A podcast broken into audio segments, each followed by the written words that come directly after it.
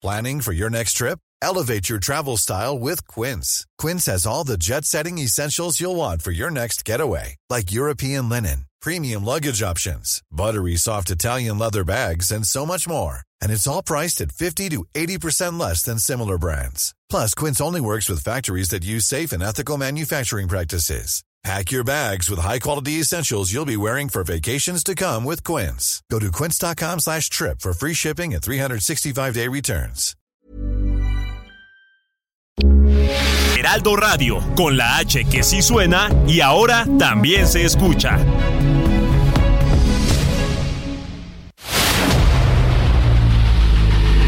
El dedo en la llaga. Había una vez un mundo en el que nadie creía. Un país de historias inexplicables. Una nación con personajes asombrosos. Santo Tomás tenía razón. Hay que ver para creer.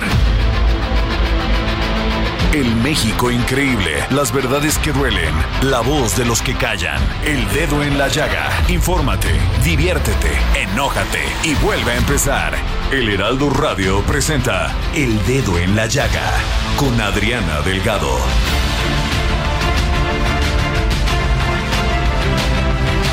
Y así iniciamos este dedo en la llaga de este jueves. 5 de enero del 2023 y seguimos con la información que profesionalmente ha dado el Heraldo Radio, el Heraldo Media Group sobre esta detención de Ovidio Guzmán, hijo de Joaquín el Chapo Guzmán, durante un operativo en Culiacán.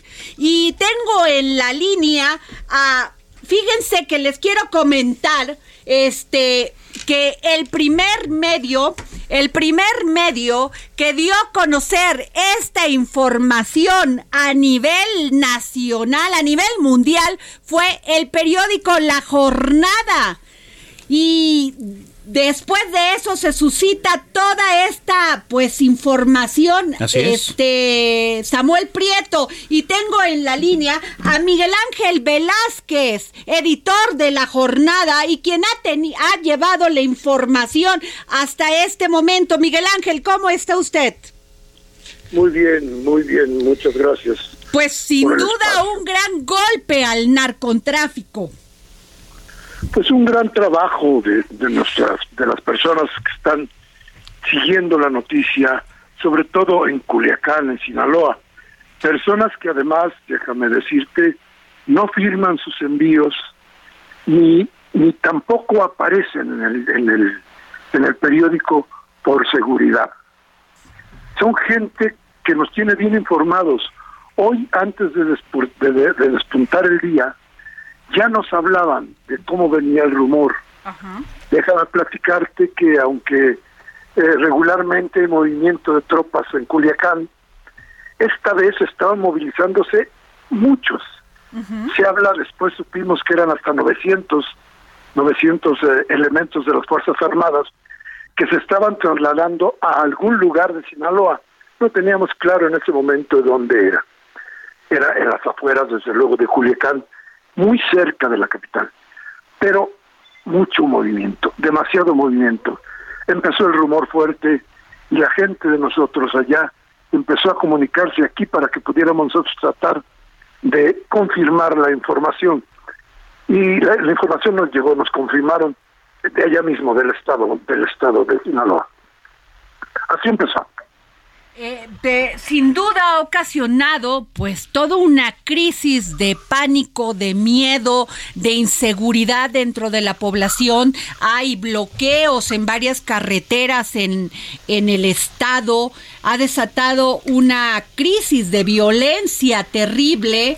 eh, hasta un avión de, de Aeroméxico que tiene un impacto de bala, eh, niños que hemos visto imágenes con, con este con pistolas, con, Con armas. con armas de, alto calibre, eh, no solamente esto, ráfagas tomadas del, de este, allanaron el aeropuerto de la ciudad de, de perdón, De de, Culiacán. de Culiacán, entraron por la fuerza, en fin, este, Miguel Ángel, Eh, Velázquez, ¿cómo ve usted todo esto? ¿Qué le, ¿Qué le han dicho sus corresponsales? Bueno, ahora en este momento nos están platicando de que prácticamente la ciudad está, que digamos, en un impasse. Las calles vacías, las escuelas cerradas, el comercio cerrado. Hay, hay, hay una, una gran tragedia en, en, en Culiacán. Este es el, el, tamaño el tamaño del crimen organizado en aquel, en aquel lugar. Y esto es el, el por qué con nuestros corresponsales que no firman sus envíos. Claro. Este es el porqué de, de la situación y del poder que tenía este señor. Acordémonos, y ahora que lo estamos viendo así, acordémonos que por allá del, del 18, 19 de octubre del 19, cuando aquella vez se había detenido al hijo del Chapo Ovidio uh -huh. y que se le liberó, nos, nos acordaremos que sacaron unas imágenes de unos vehículos armados terribles, de que se había rodeado de gente armada también parte de los cuarteles eh, claro, militares claro. y de la tragedia que hubiera sido la detención de este hombre. Imagínense qué hubiera pasado entonces. Hoy se preparó, hasta donde nos han informado, durante seis meses el operativo. Wow. O sea, no fue el hombre. Uno... Ajá. Sí, por favor, don Miguel Ángel. Sí. Él decía, durante seis meses se preparó el operativo. Lo capturaron e inmediatamente fue trasladado a la fiscalía a la Ciudad de México. No hubo otro momento para que estuviera allá. Y sin embargo, el nivel de violencia que se está viviendo en este momento en el Estado es increíble. Samuel claro. Eh, Miguel Ángel, buenas tardes. Samuel Prieto para servirte. Este, eh, un poco tratando de entender esto. El operativo, como bien comentas, eh, duró seis meses en preparación. Eh, las fuerzas, este, digamos, de la Marina, de la Guardia Nacional, del Ejército, parece ser que ahora sí tuvieron una serie de estrategias de pizarrón y de mesa, de estrategia para poder llevarlo a cabo. Sin embargo, el resultado a nivel de violencia dentro de Culiacán continúa eh, o, o, es exactamente igual o muy parecido a lo que sucedió en aquel 2017.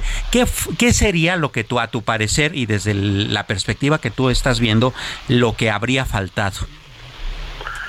No, en esta ocasión me sí. parece que está, a ver, fíjate bien, está pasando eso en Sinaloa, pero también está pasando en Chihuahua, ¿eh? En Chihuahua hay otra, otra, otro, otro muerto, otro, otro miembro del crimen organizado y otro y otra fila de, de, de, hechos violentos que en Ciudad Juárez están que tienen a la gente aterrorizada. Pero también están avisando hace un momento que también había al parecer un enfrentamiento un enfrentamiento en Sonora. Entonces a ver sí hay una reacción muy fuerte del crimen organizado Ajá.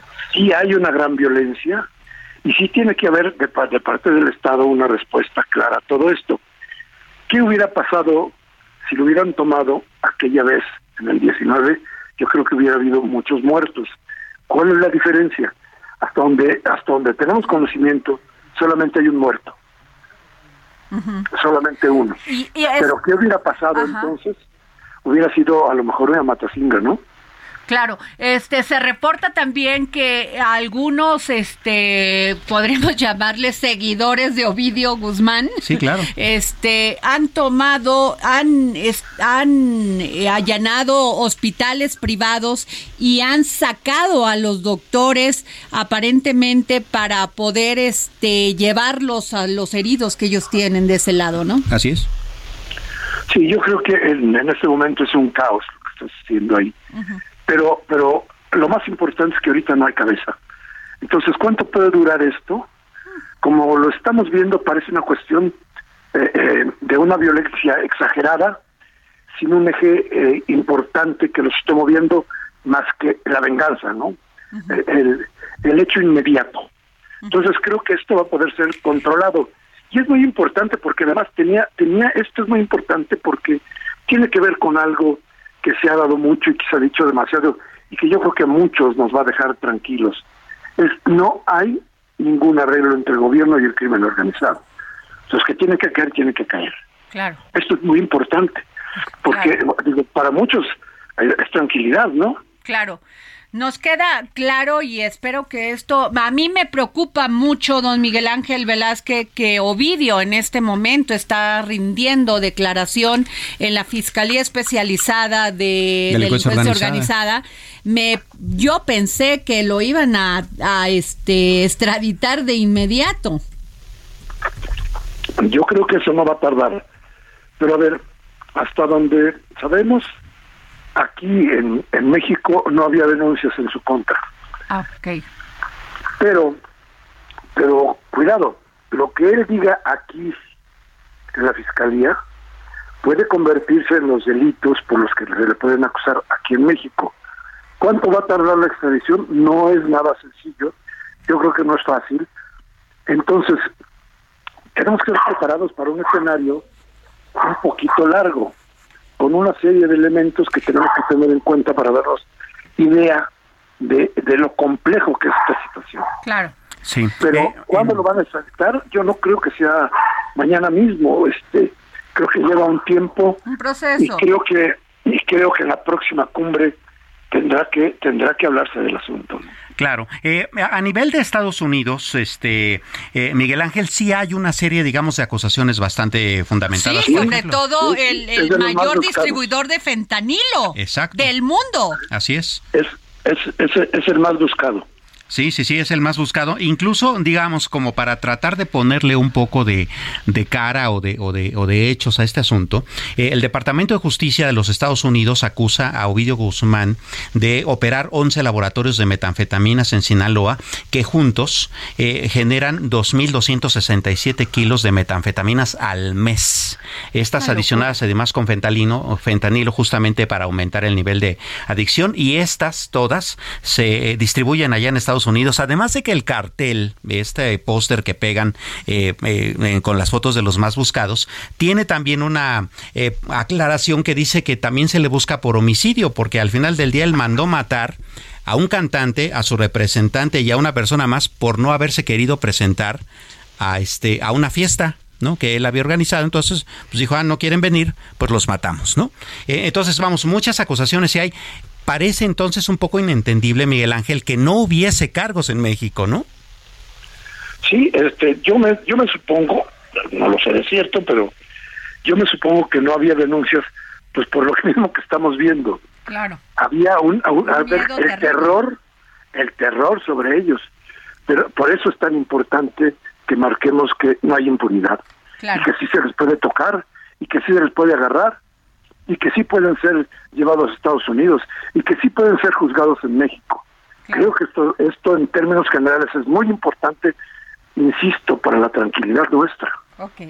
Pues muchas gracias, don Miguel Ángel Velázquez. Gracias, editor, gran editor de la jornada, gran periodista y además el primer medio impreso que dio a conocer la noticia a nivel mundial. Así es. Fue sin duda la jornada de México. Estoy para servirle. Muchas gracias, Ángel Arellano.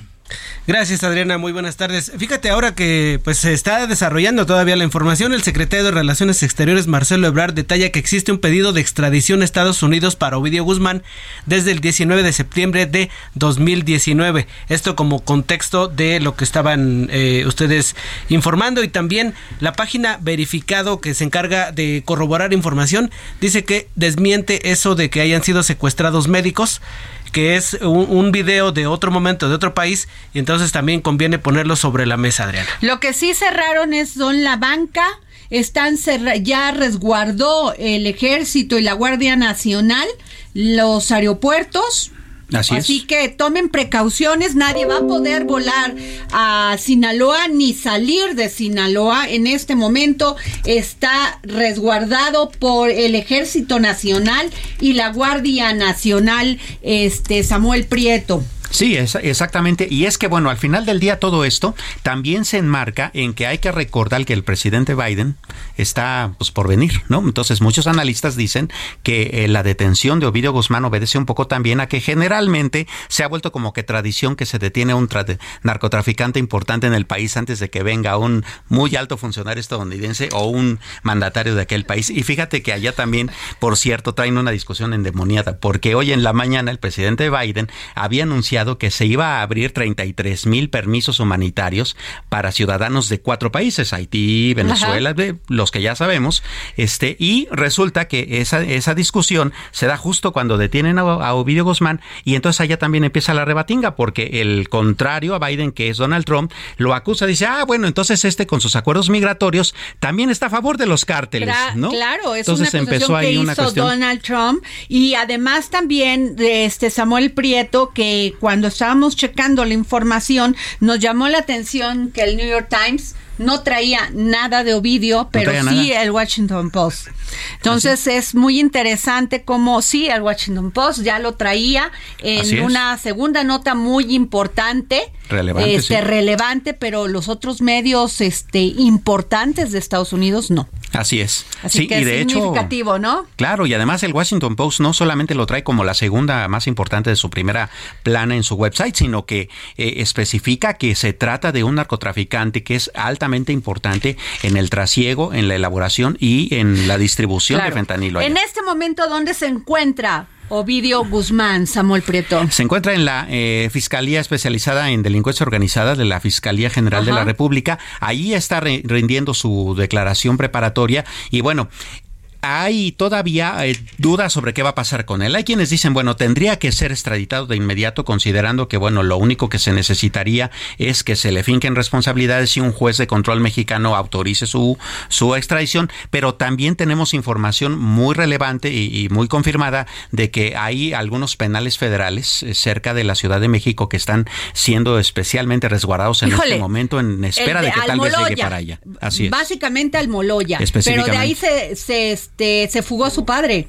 Exactamente. Podríamos confiar que, que, lo tuvieran en uno de estos penales que se supone que son de alta seguridad. Imagínate. No, yo la verdad me da pánico que este muchacho esté aquí en la Ciudad de México, que esté en la fiscalía, pero bueno, eh, tengo en la línea a Jorge Fernández Menéndez, que sin duda es un gran experto en seguridad que ha tocado estos temas con una gran responsabilidad. Jorge, gracias por tomarnos la llamada. Adriana, es un placer, feliz año, nos habíamos platicado. Un Muchas abrazo para ti, para todos los radioescuchas. Jorge, pues, Ovidio Guzmán, otra vez Ovidio Guzmán. Sí, mira, a ver, hay, que ser justos. lo, lo que hoy ocurrió es eh, un golpe muy fuerte para el cártel de Sinaloa. No es el principal líder del cártel de Sinaloa, Ovidio Guzmán, pero sin duda es uno de, de los más importantes. Pero es por sobre todas las cosas muy significativo por lo que ocurrió en 2019, por el Culiacanazo, por todo lo, lo que implicó en aquel momento eh, la, liberación de Ovidio Guzmán después de que había sido capturado por fuerzas de seguridad. Entonces, y, es una demostración también algo que, que no es menor, que cuando se dice muchas veces que las fuerzas del Estado no pueden competir con las del crimen organizado, no es verdad sí pueden hacerlo, sí pueden derrotarlo, sí pueden eh, soportar cualquier presión. Lo que pasa es que hay que decidir políticamente hacerlo y afortunadamente en este caso así fue. Así, eh, Jorge, ¿se acabó la política de abrazos y no balazos? No, no sabemos si se acabó. Yo espero que sí se acabe, porque es una política que ha dado muy malos resultados para la seguridad del país.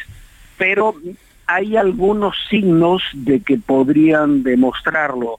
Eh, la propia intento de captura que termina en la muerte hoy del neto, el personaje central en la fuga de, lo de Juárez. Es cierto, eh, eh, que ocurre hoy también en la mañana, esta captura de Ovidio. Habrá que esperar en los próximos días, pero yo creo que lo que ocurrió hoy podría ser podría ser algo que indique el cambio en las tendencias, no sé si en la estrategia, pero por lo menos en las principales tendencias de, la estrategia de seguridad. ¿Por qué? Porque además hay que tomar en cuenta que hay cosas que, las fuerzas de seguridad no pueden soportar muy fácilmente. A ver, en los últimos días, en las últimas semanas, fue asesinado un general en Zacatecas, fue secuestrado un coronel que todavía no aparece, ahí entre Jalisco y Zacatecas se dio esta fuga terrible con, con más de 12 guardias de seguridad muertos en Ciudad Juárez eh, y tiene que haber una respuesta. Tú no puedes pedirles a las fuerzas de seguridad que sigan, a los militares en particular, que sigan dando abrazos y no balazos cuando son agredidos un día y otro también. Terminó el año, Adriana, con una cifra brutal en, lo que va del sexenio, más de 140 mil muertos, eh, entonces 140 mil asesinados. Entonces, ojalá, ojalá sea un signo también, una señal de un cambio en las tendencias de la estrategia de seguridad. Creo que algo de eso hay.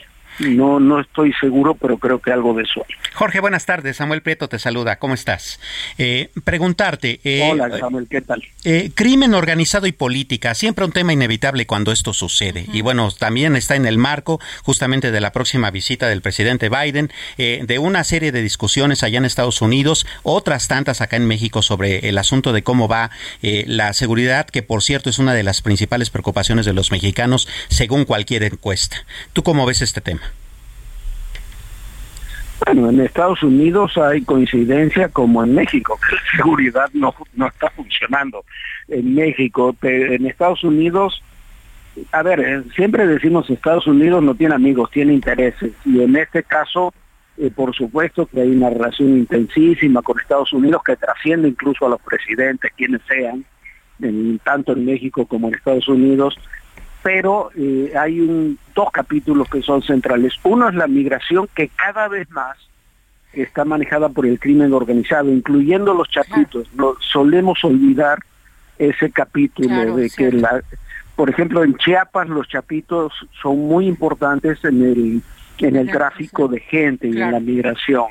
Y el otro punto es el, el fentanilo, el fentanilo ilegal los chapitos son los principales, Ovidio y sus hermanos, los principales productores e introductores de fentanilo en los Estados Unidos, algo que provoca unas 120 mil, 130 mil muertes por sobredosis en la Unión Americana. Eso, por sin duda, sin lugar a dudas, es algo muy importante para Estados Unidos y, bueno, llega en cuatro días el presidente Biden, ¿no? Claro. Eh, no hay casualidad en esos claro. Jorge, eh, este ataque que hubo a un avión de Aeroméxico calificado básicamente como un acto terrorista y lo vimos cómo se recrudeció la violencia en Colombia cuando capturaban a un a los sus líderes. ¿Tú crees que esto pueda se pueda repetir ese este escenario en México? Habrá que ver cómo evoluciona, pero sí, posible es posible. Hay un punto, mira, que lo hemos platicado, Adriana, en muchas ocasiones. Eh, eh, una de las consecuencias no deseadas de esta política de abrazos y no balazos es el empoderamiento de los grupos criminales.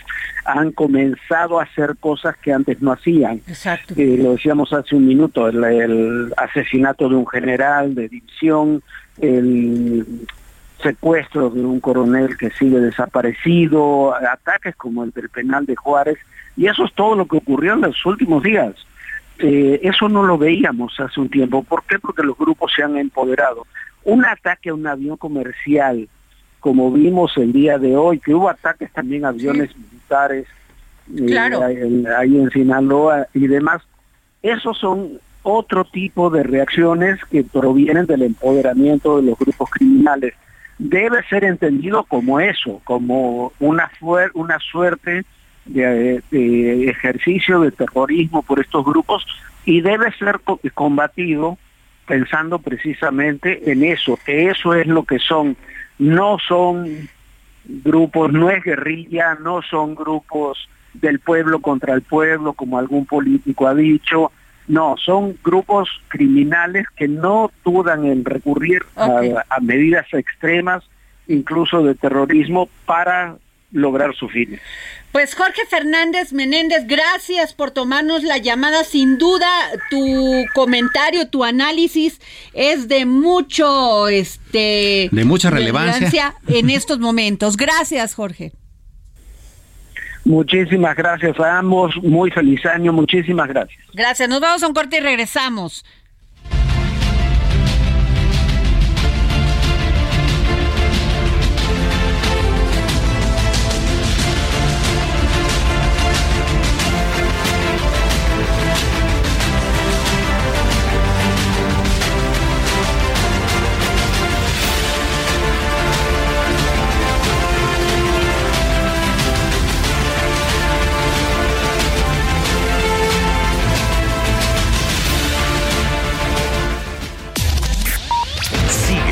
Adriana Delgado en su cuenta de Twitter.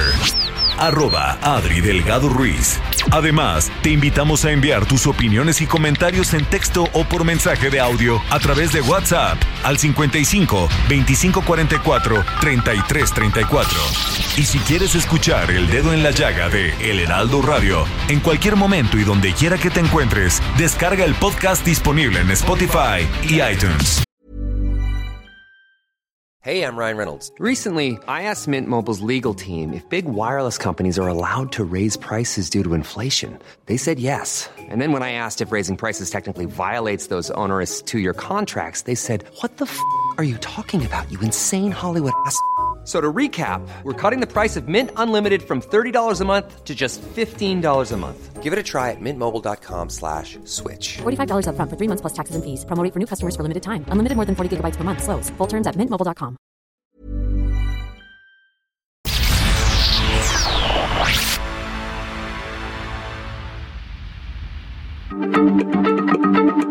Heraldo Radio, la H se lee, se comparte, se ve y ahora también se escucha.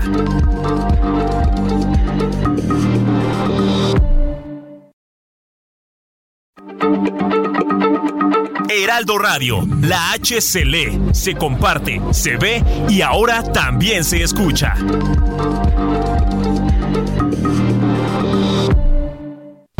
Sigue a Adriana Delgado en su cuenta de Twitter en arroba Adri Delgado Ruiz. Y envíanos tus comentarios vía WhatsApp al 55 25 44 33 34 o 55 25 02 21 04.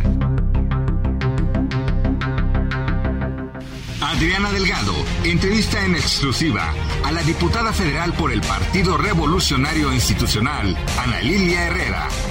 Cuando escucho que ahora sí va, es el tiempo de las mujeres. Veo a dos precandidatas y más, quien se sume, en el PRI.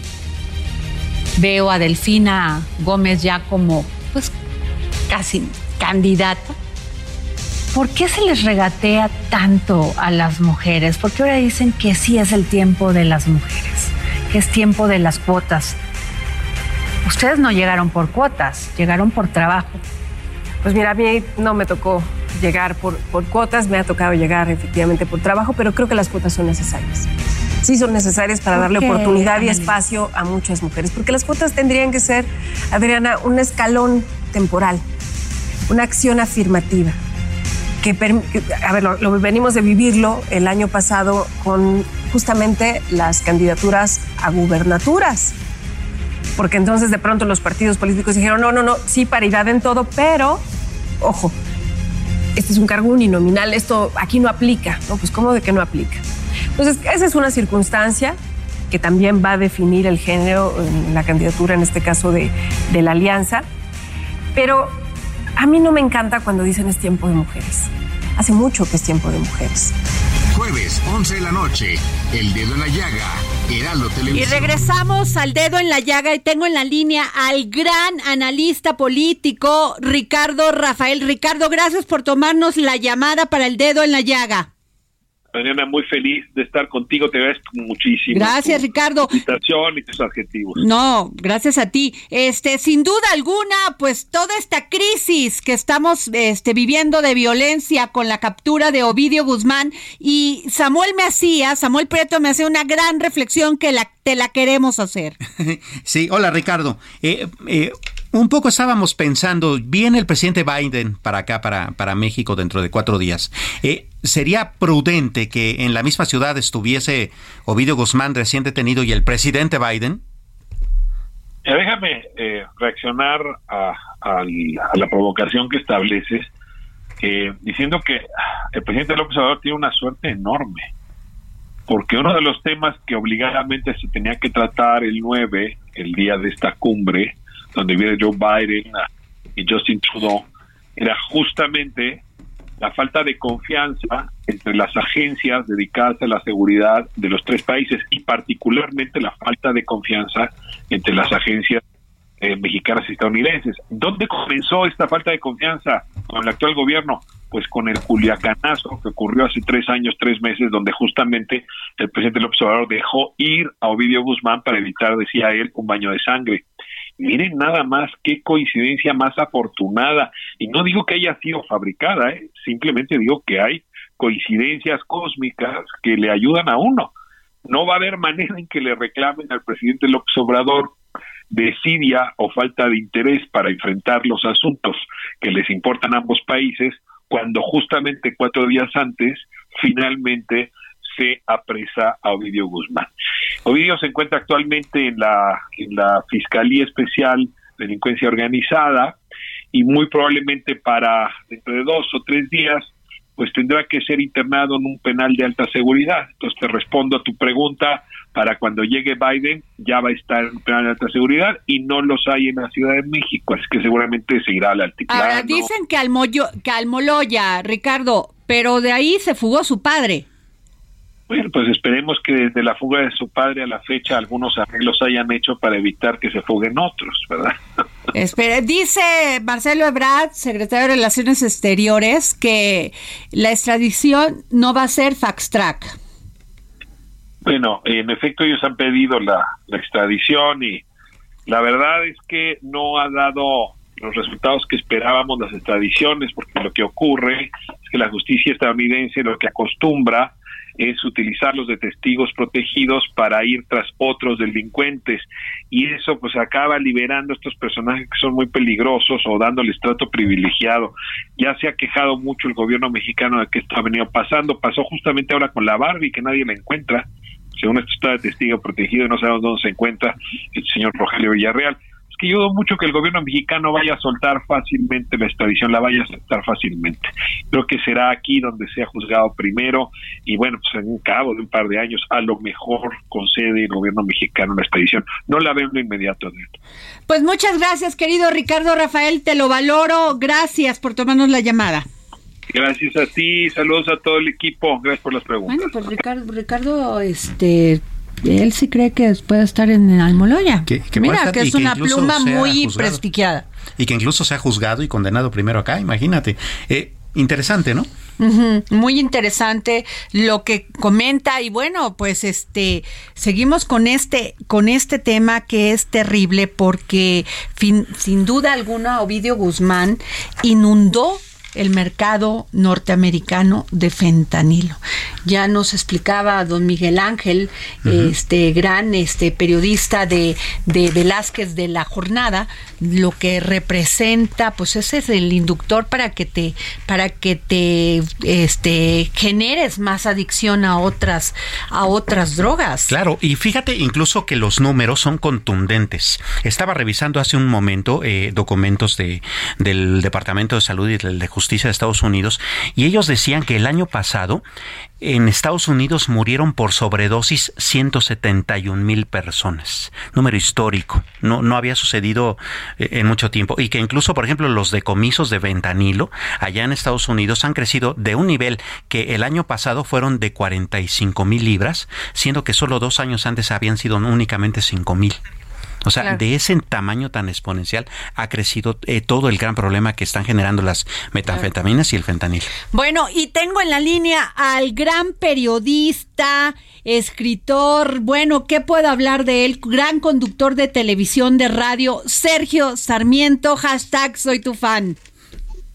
Pues Gracias, Adriana, de verdad, y este, estoy a tus órdenes. No, Sergio, pues este, todo lo que ha pasado el día de hoy con esta captura de Ovidio Guzmán. Bueno, lo primero que puedo decir es que aplaudo que, que el ejército no haya quitado el dedo del renglón. En octubre del 2019 lo capturaron una vez y el gobierno tomó la decisión de soltarlo porque había amenazas de violencia y hubo actos de violencia. También los hubo hoy, pero no puedes estar cediendo ante las amenazas eh, de un grupo delincuencial.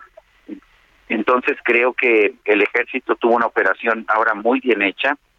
Me da un poco la impresión que la de octubre del 2019 fue un poquito al azar que se encontraron a, a, Ovidio Guzmán y sin embargo ahora eh, fue una una situación muy distinta, estaban muy bien organizados, utilizaron helicópteros con posibilidad de vuelo nocturno, eh, eh, enfrentaron a este grupo, sabían que venía una ola de, violencia y aguantaron bien.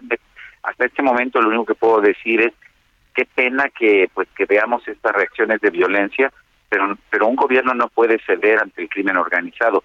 Y qué bueno que a pesar del discurso político de abrazos y no balazos, el gobierno entienda que fuera del discurso tienes que enfrentar a los violentos pues con la fuerza, no tienes otra opción, no le puedes dar un abrazo a Ovidio Guzmán eh, o a los miembros de este de este este grupo del crimen organizado porque sencillamente ellos no van a pues no van a dejar de hacer sus negocios ilegales.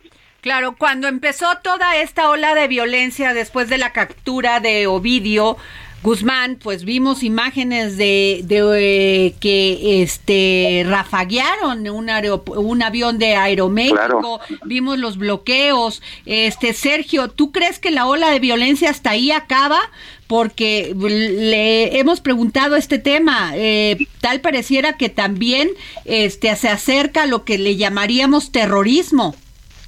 Mira, yo creo que, que esto es una reacción en parte y lamento tener que decirlo en partes porque ya se acostumbraron, que es lo que vimos en octubre del 2019, que amenazaron de violencia y que tuvieron actos de violencia y el gobierno ordenó liberar a, Ovidio Guzmán.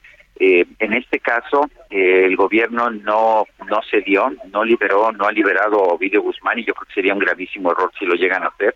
Pero además ya lo ya lo sometieron, ya está en la Ciudad de México, ya lo sometieron a la FENDO a la Fiscalía Especial para Delincuencia Organizada. Ya no hay marcha atrás. Y yo creo que esa es la diferencia. Creo que este estallido de violencia, como hemos visto en otros lugares, por ejemplo en Ciudad Juárez o en Tamaulipas, va a durar un par de días, pero no creo que dure más que eso. Eh, Sergio, buenas tardes. Eh, después de esta, eh, bueno, muy bien, muchas gracias preguntarte, eh, después de esta detención, y ya que él está justamente eh, declarando ante la Fiscalía contra Delincuencia Organizada, y todo parecería indicar que va a ir a dar a una cárcel mexicana, eh, ¿cómo ves tú este nerviosismo que podría suscitarse? Bueno, al final del día, su padre, el padre de Ovidio, se fugó de Almoloya y recientemente tuvimos también un gran problema justamente de motín allá en Ciudad Juárez. Entonces, ¿qué tanto podríamos confiar en que, en que esto llegue a buen puerto? Y también que viene el presidente Biden el próximo este lunes, Sergio, y pues si no actúan rápido se van a encontrar los dos en la misma ciudad. Yo opino, eh, y esto es, en realidad el gobierno mexicano tiene el derecho de juzgarlo primero y encarcelarlo primero por delitos cometidos en México, pero en realidad esta no es una obligación, esta es una opción. Eh, también se, le puede entregar a Estados Unidos donde hay cargos por eh, eh, tráfico de fentanilo desde hace mucho tiempo. Si yo fuera el presidente López Obrador, se lo daría como regalo, pero inmediato, empaquetadito y con su moño al presidente Biden y que se lo lleve lo antes posible. Eso es lo que yo haría, por supuesto. Claro. Pues muchas gracias, querido Sergio Sarmiento. Gracias por tomarnos la llamada para el dedo en la llaga. Un abrazo, Sergio. Saludos a los dos, Adriana. sabes que te quiero mucho. Gracias por tus palabras. Saludos, Samuel, también. Gracias. Bueno, pues así está. Hasta el momento, esta captura y la ola de violencia que ha suscitado en Sinaloa, la captura de Ovidio Guzmán. Vamos a seguir informando, pero también hay otros temas de los que tenemos que hablar. Y tengo aquí a Carlos Glad, es profesor de diseño industrial y es el creador del premio Corum para diseño industrial. Y además, bueno, un personaje. Sin duda Carlos, gracias, porque pues no, no es, no es un tema, pero pues nos atañe a todos, ¿no? Esto Sin de duda. la delincuencia, el narcotráfico y todo.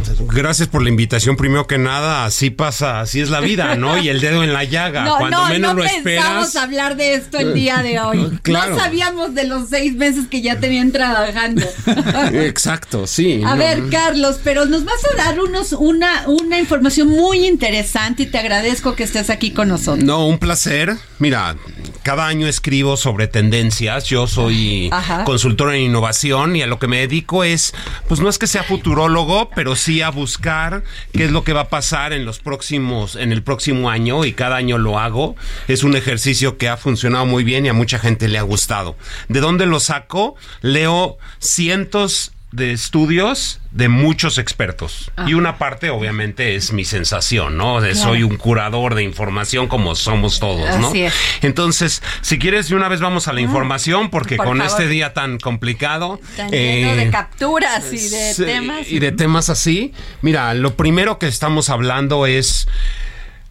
Los economistas todo el tiempo están diciendo que las bolsas están cayendo por cosas que a nadie nos hacen sentido. La verdad es que subió punto cinco el interés de los bancos. Seamos sinceros, Estados Unidos le metió 6 trillones de dólares a la economía y todas las bolsas y todas las empresas subieron y de repente todas se caen.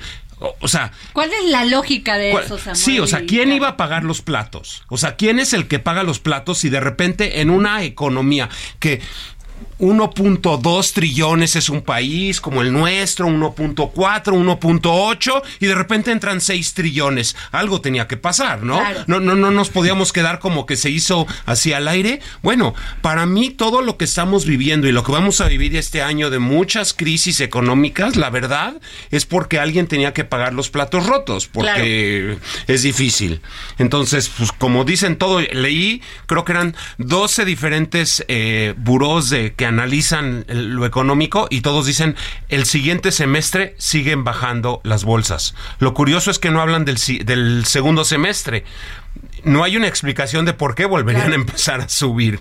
O sea, y solo para que sepa el público, eh, las empresas, muchas han perdido las grandes entre el 30 o el 75% de su valor. Facebook, Meta perdió tres Sí, cuartas está, partes. se o sea, cayó, se cayeron. es algo que no existía. O sea, Be- ¿Sí? sí, sí, sí, Besos es el primer, la primera empresa o la primera eh, sí, compañía en perder un billón de, o sea, en español un billón, un trillón de dólares en inglés, como se dice, ¿no? Ajá. Eh, ¿Qué sigue? Eh, vienen cambios en la forma de tratar a nuestro equipo. Ajá. O sea, si no entendemos que tenemos que generar experiencias para nuestro equipo, no entendemos cómo mantener. Ok. Y es una frase que me la encontré en todos los reportes. Generar experiencias para nuestro equipo. Entiéndanlo un momento. Las experiencias siempre eran hacia afuera, no hacia adentro. Esto es algo nuevo y la gente me está diciendo, ¿cómo generamos experiencias? Yo doy mucho, soy speaker y doy ta- talleres y todo. Cuando generas conferencias y talleres hacia adentro, te das cuenta que la gente empieza a, a bajar el estrés. Como leí hoy en la mañana, ¿cuál es el, el- el trabajo de un líder? Bajar la ansiedad de su equipo. Ok. O sea, es algo sumamente extraño. O sea, ¿cuál sería el- el- la labor ho- hoy del presidente? Bajar la ansiedad de los mexicanos. Decir, está todo bajo control, lo vamos a proteger y eso da- bajaría la ansiedad de la gente en momentos así. Claro. Siguiente, el trabajo híbrido, aunque todos dicen que no, eso ya se quedó. O sea, esto no es que todos vamos a trabajar desde nuestras casas, pero nunca va a volver a ser igual como antes. Los bienes raíces a la baja. En México, la verdad, no han subido tanto. En países como en Estados Unidos, como platico en mis tendencias, un amigo dentista compró en Miami una casa y dos años después vale cuatro veces más que lo que pagó. Me dice, gané más dinero durante dos años comprando una casa que como dentista 35 años, ya está retirado.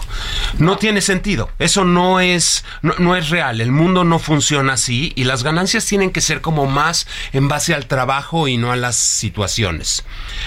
Cinco, el fast delivery. ¿Qué es eso? Entregar rápidamente. El que ya no sabe, la empresa que ya no sabe. ¿Te acuerdas antes cuando era, cuando llegaron las, las, las compañías de, de, comida rápida? Ajá. ¿Qué pasó? Que todos los restaurantes tuvieron que atender más rápido. O sea, tú llegas hoy en día a un pueblito y no te atienden y como te chilango te desesperas y te vas.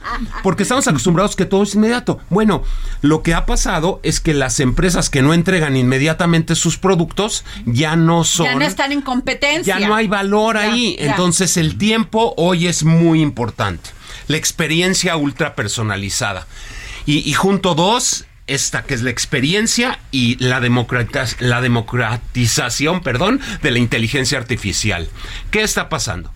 Todo el año pasado y el anterior, la inteligencia artificial nos sirvió para tener filtros en Instagram y conocer cosas muy chistosas que no servían de nada. Hoy, yo estoy metido en cosas de inteligencia artificial y verídico los que no lo conozcan, métanse a conocer el, por ejemplo, el chat GPT, eh, o sea, GPT, chat GPT, búsquenlo.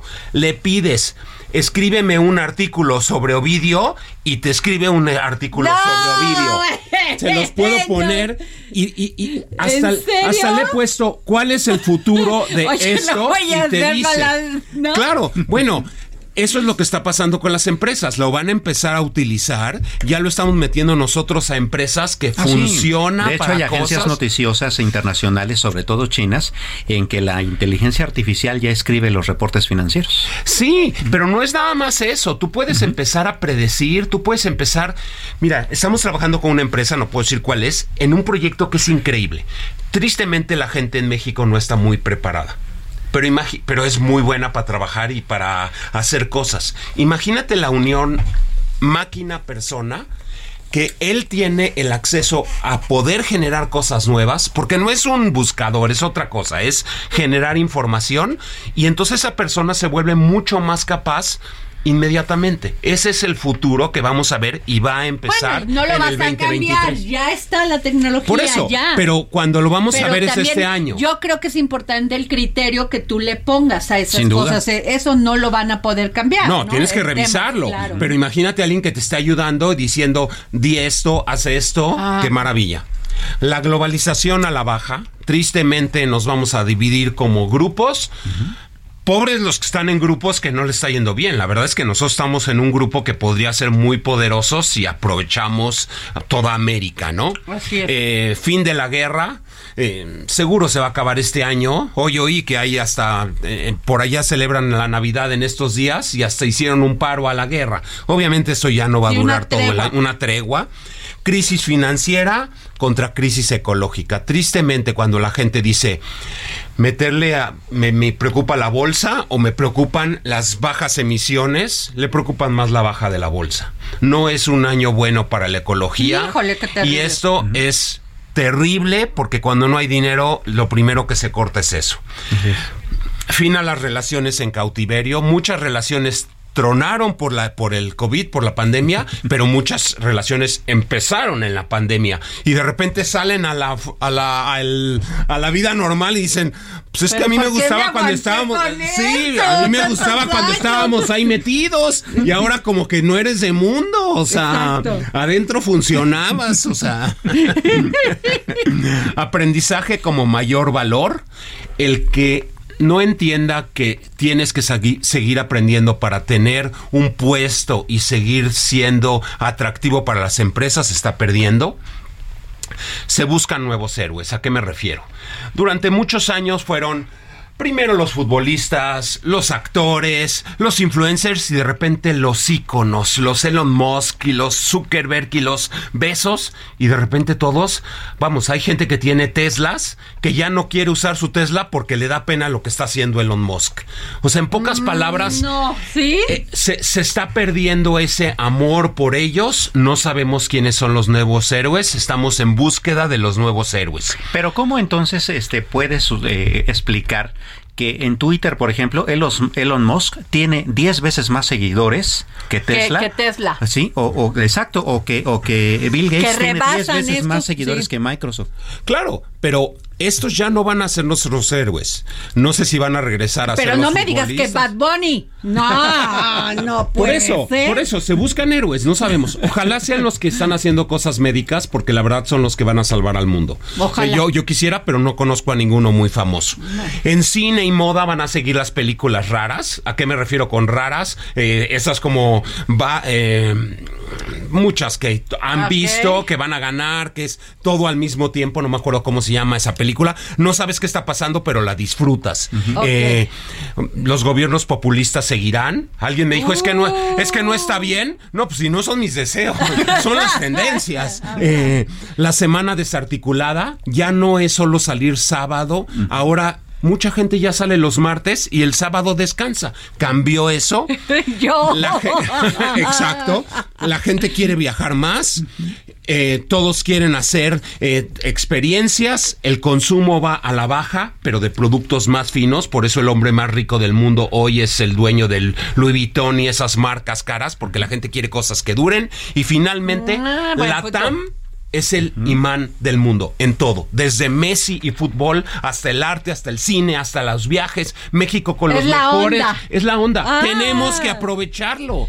O sea, ¿cómo tenemos el mundo y todas estas 20 tendencias unidos a la diversidad como piedra mágica? Wow. Bueno, este América Latina sin Sinaloa. Ahorita para mí. Sí, eh, va a regresar.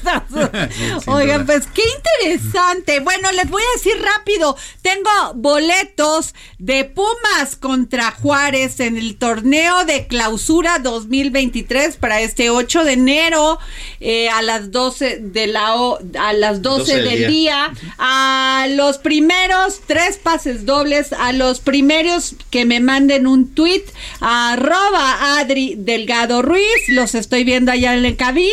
No se vale. no es cierto, todos participan. Nos vamos. Gracias por escucharnos. Gracias.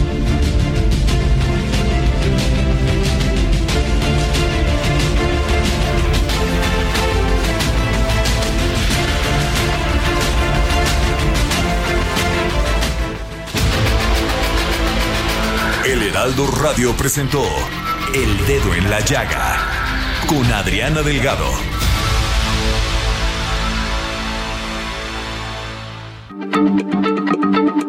Heraldo Radio, la H se lee, se comparte, se ve y ahora también se escucha.